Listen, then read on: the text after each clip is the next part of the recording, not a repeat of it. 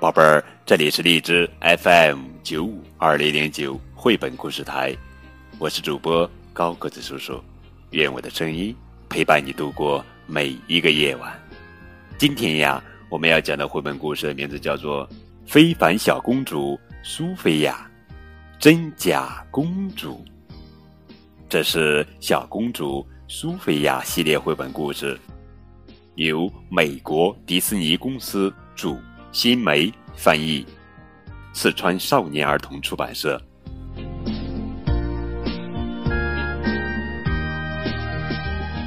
苏菲亚公主一大早就在魔法城堡里练舞，她在准备参加下午的舞会。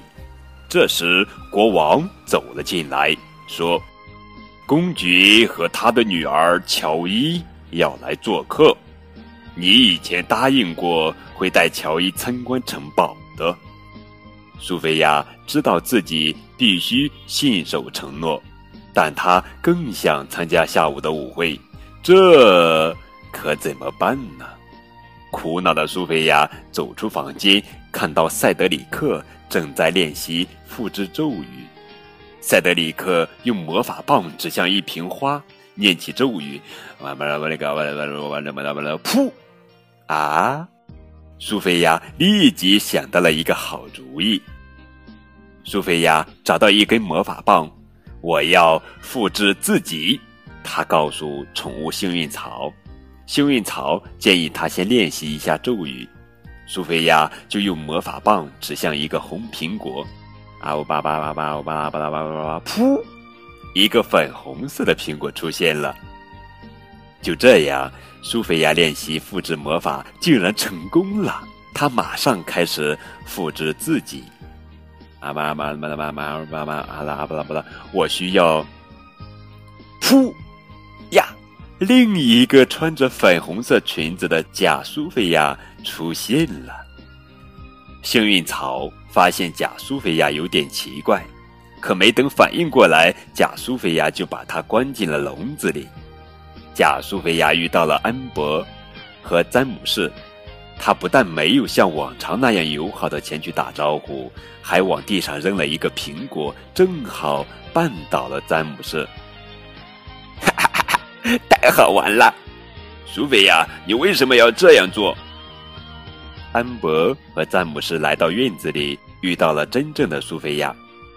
咦，你怎么换了一条裙子？苏菲亚知道他们准是遇到了自己的替身。苏菲亚和朋友们在舞会上玩得非常开心，安博还哼起了一首动听的歌曲，歌词是关于信守承诺的。苏菲亚听着有点别扭，感觉自己好像做错了什么。此时，假苏菲亚正带着乔伊参观城堡，她甚至把自己的护身符送给了乔伊。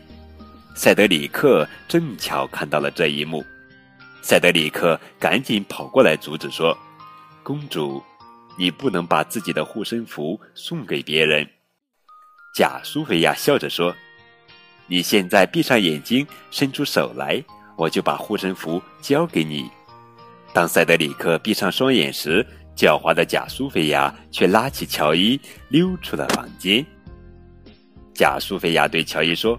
我们玩捉迷藏吧，乔伊很喜欢玩这个游戏，就赶快藏了起来。假苏菲亚却偷偷溜出城堡，命令车夫带他去举办舞会的地方。于是，舞会上一下子出现两个苏菲亚。你把乔伊一个人丢下了？苏菲亚很吃惊，自己的替身会这么做。对呀，你不知道吗？我是调皮鬼苏菲亚。假苏菲亚在舞会上不停的捣乱着，她推倒自己的舞伴，使他撞在别人身上；跳舞时，她故意踩在别人的脚上；她还打飞了别人的帽子。苏菲亚跟在他身后，向每一位遭到捉弄的人道歉。苏菲亚瞅准机会，终于抓住了这位捣蛋的替身。他忘了学消除咒语，没有办法，只好把假苏菲亚锁在了谷仓里。在没有被爸爸发现之前，我必须赶回皇宫去。在城堡里，仆人们发现了还在藏着的乔伊，告诉他公主已经乘马车离开了。塞德里克偶然听到房间里传出幸运草的呼救声，就赶去把它救了出来。乔伊非常喜欢这个宠物，塞德里克就用幸运草在乔伊那里换回了苏菲亚的护身符。苏菲亚回到了皇宫。看到苏菲亚的护身符依然在脖子上，塞德里克感到很吃惊。为什么会有两个护身符？天哪，怎么会有两个苏菲亚？这时，苏菲亚看到了逃出来的替身，她赶紧追了上去，两人却遇上了国王和公爵。天哪，怎么会有两个苏菲亚？苏菲亚向大家说明了事情的经过，并请求塞德里克帮他消除咒语。呃，嘟嘟嘟嘟嘟嘟嘟嘟嘟嘟嘟嘟嘟嘟嘟嘟，不要多！噗，假苏菲亚终于消失了。就这样，苏菲亚和小伙伴们开心的跳起了舞。哈哈，好了，宝贝儿，这就是今天的绘本故事《非凡小公主苏菲亚》，真假公主。更多互动可以添加高个子叔叔的微信账号。感谢你们的收听，明天我们继续来讲好听好玩的绘本故事，等你哦。小宝贝，